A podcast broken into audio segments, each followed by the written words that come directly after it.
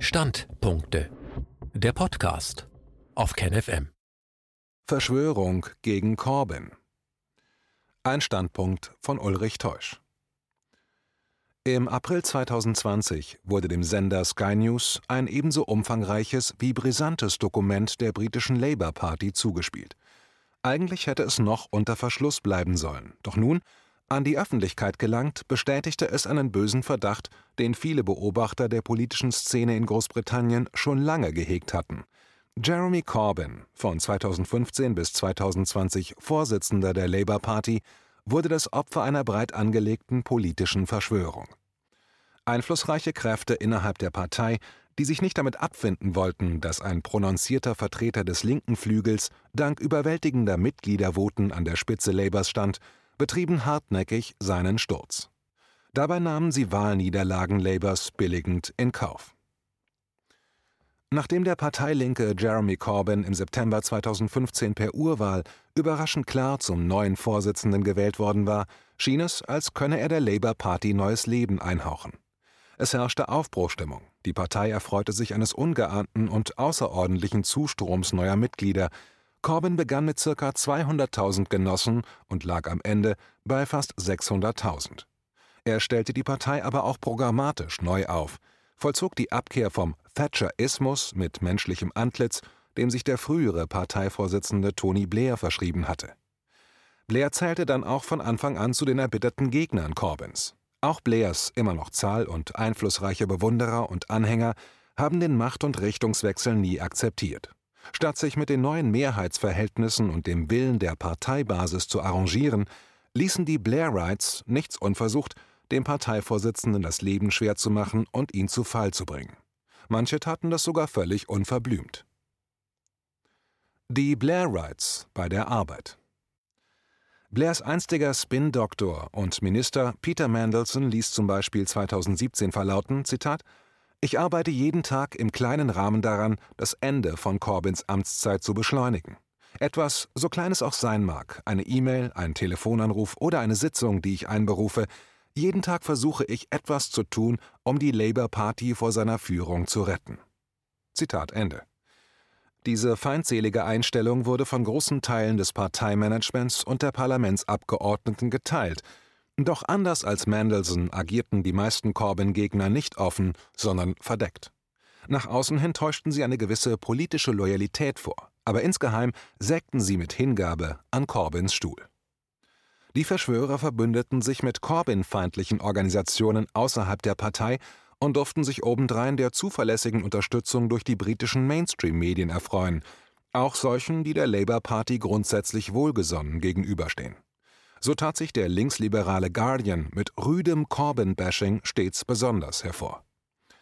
In thematischer Hinsicht deckten die Dauerkampagnen gegen Corbyn ein weites Spektrum ab. Es reichte von albern bis übel, also von Corbyns eigenwilliger Art, sich zu kleiden, bis hin zum Vorwurf, die Labour Party habe seit seinem Amtsantritt ein handfestes Antisemitismusproblem. Die Attacken auf Corbyn und seine Mitstreiter waren derart intensiv und brachial, dass jeder, der seine politischen Sinne beisammen hatte, sich einige ernste Fragen stellen musste. Was geht hier vor? Wer zieht hier die Fäden?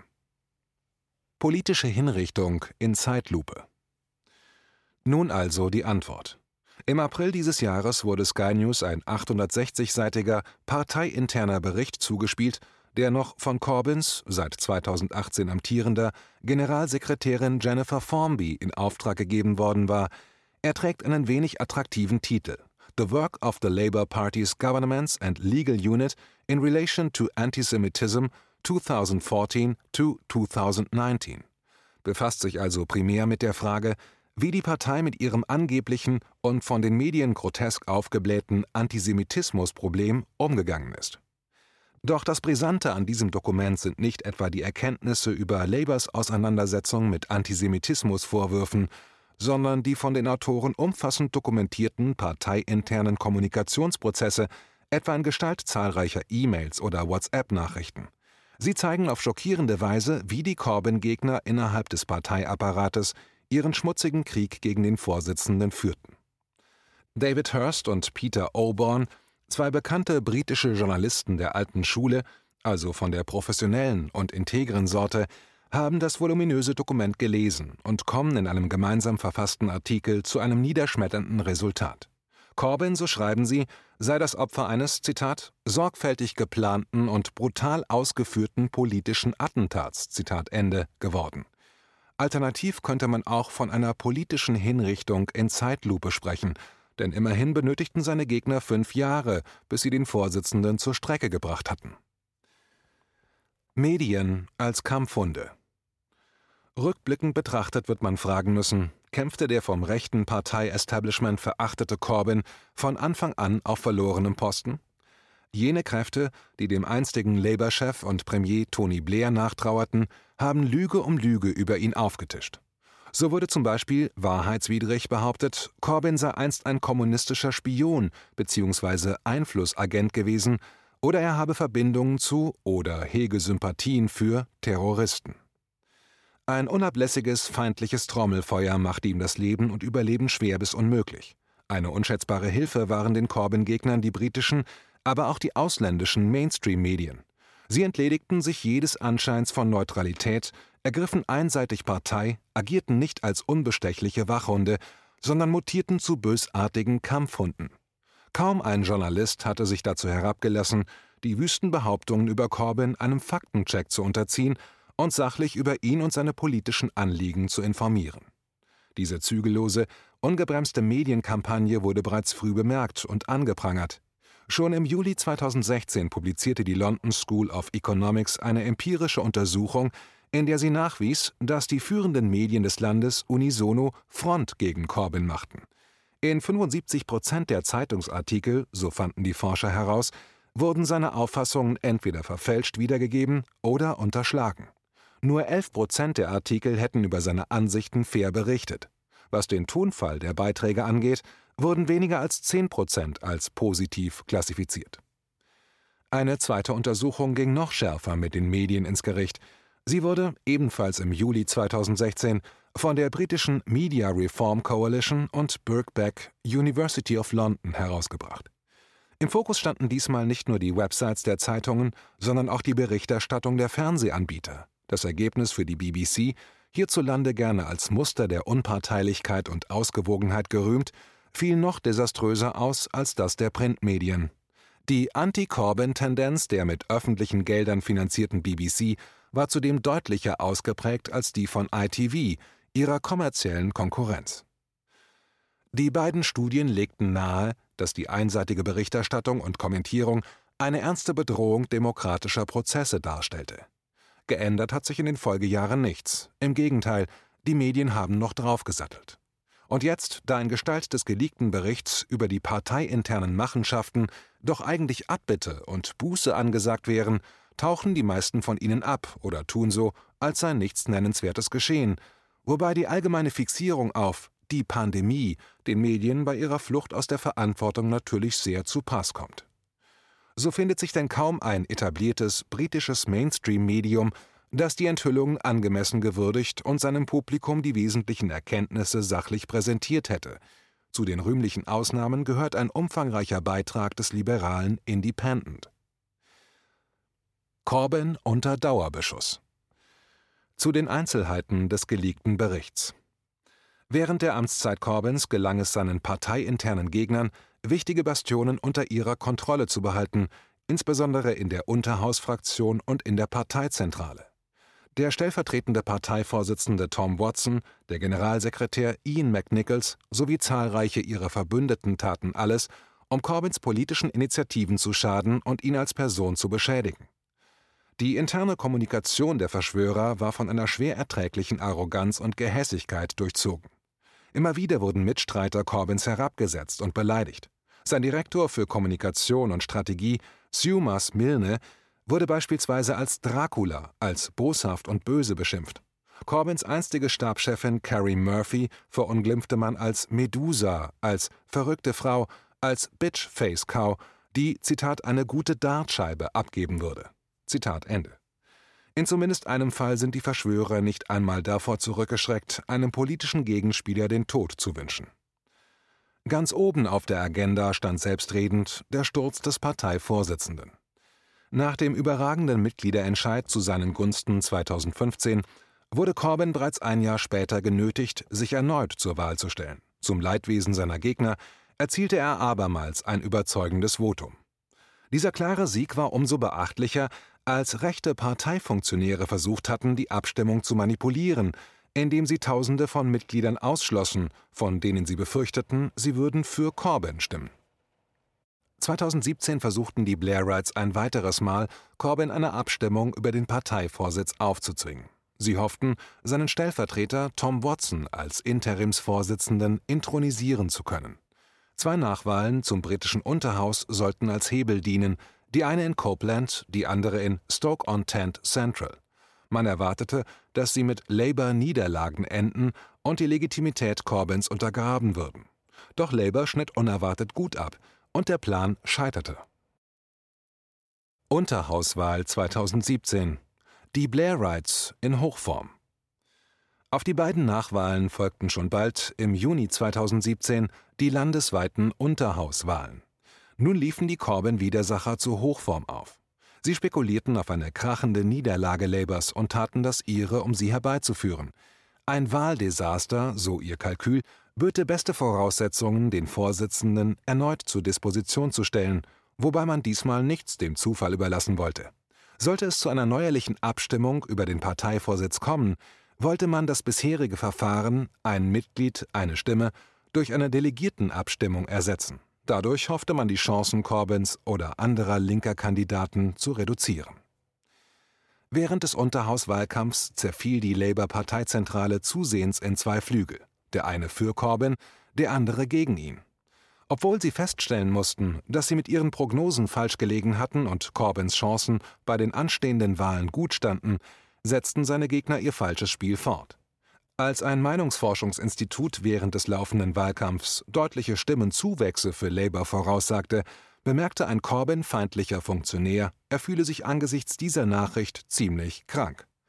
Ein Kollege spendete derweil Trost. Mit ein bisschen Glück würden sich die Umfragen bald deutlich verschlechtern, meinte er. Logischerweise lösten Umfragen, die für Corbyn weniger günstig oder schlecht ausfielen, unter den Top-Funktionären Euphorie aus. Eine verkehrte Welt. Corbyns Wahlkampf wurde von seinen innerparteilichen Gegnern regelrecht sabotiert. Schon in die Aufstellung der Wahlkreiskandidaten mischten sie sich massiv ein, um sicherzustellen, dass keine Pro-Corbyn-Bewerber zum Zuge kamen.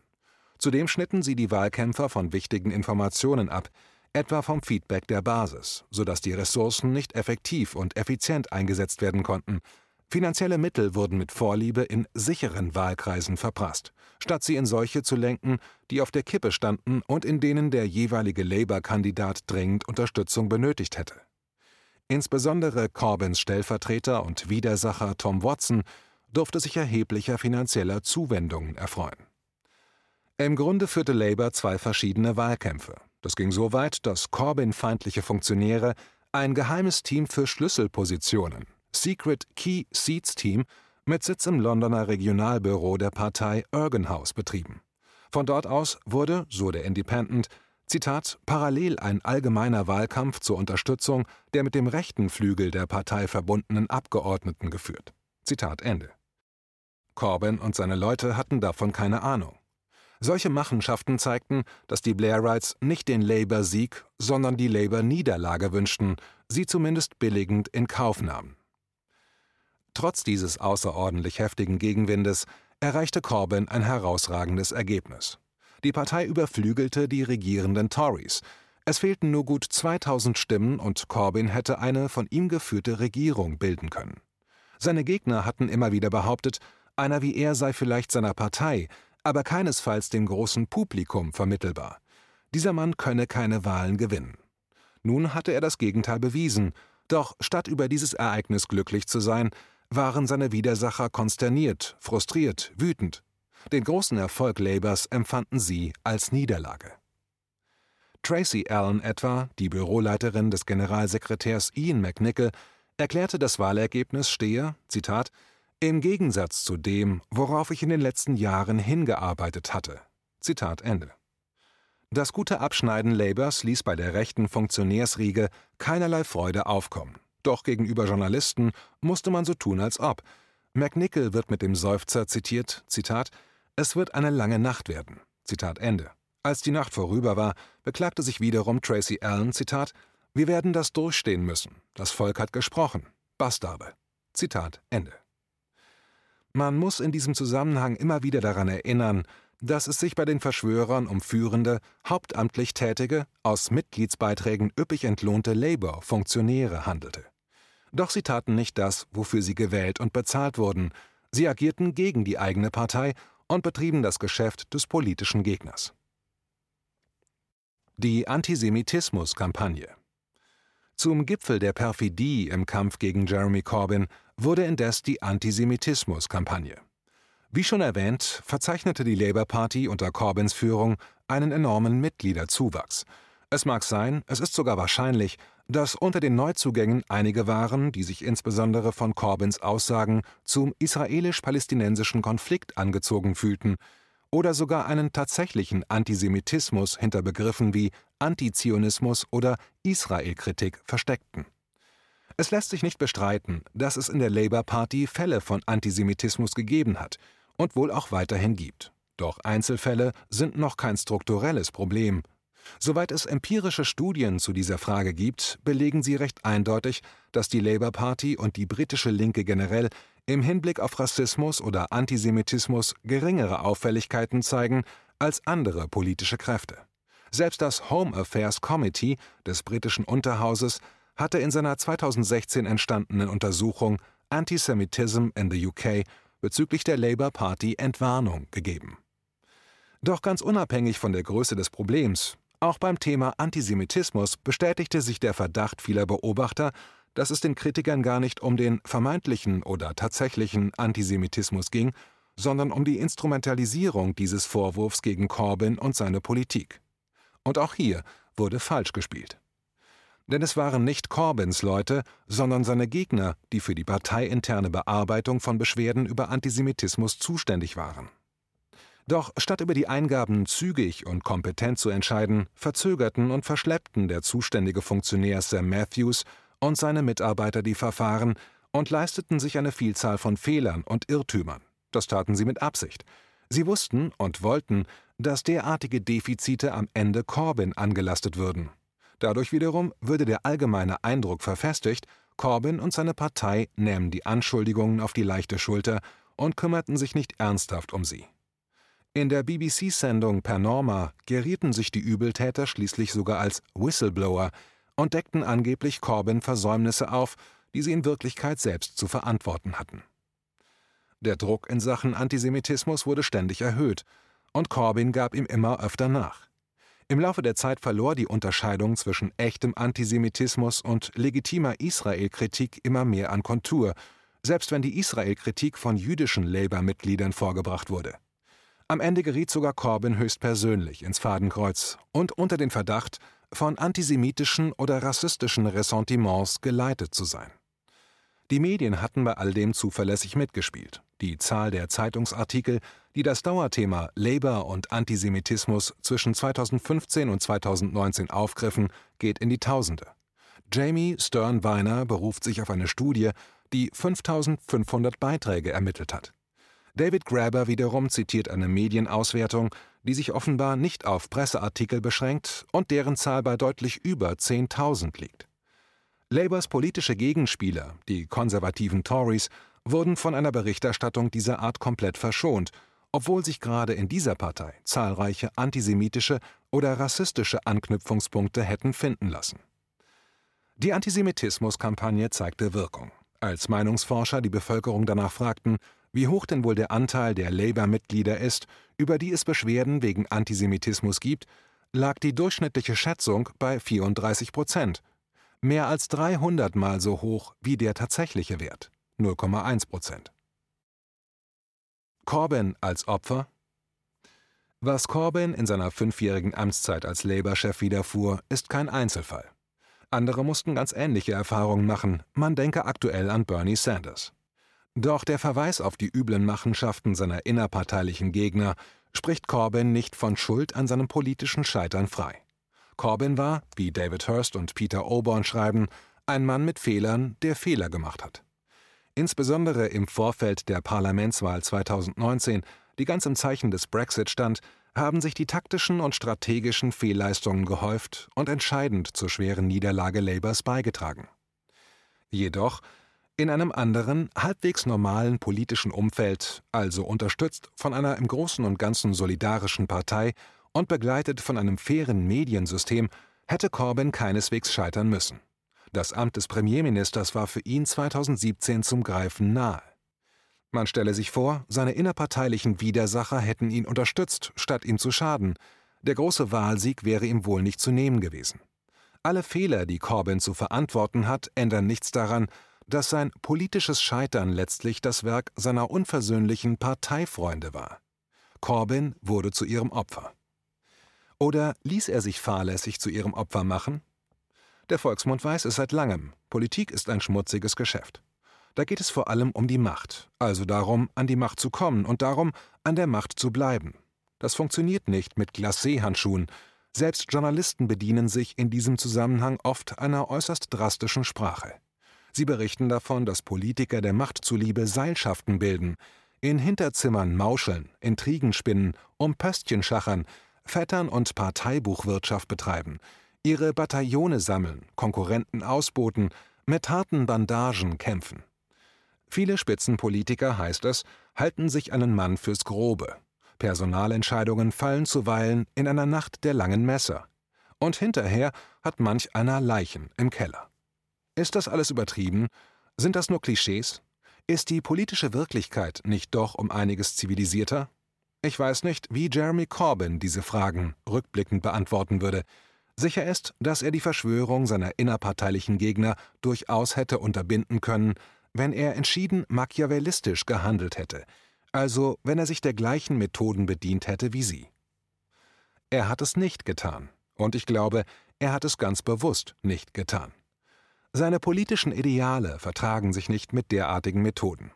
Die Berufszyniker werden Corbyn großzügig bescheinigen, dass er ein anständiger Kerl und eine ehrliche Haut sei gerade darum aber auch völlig untauglich fürs harte politische Geschäft.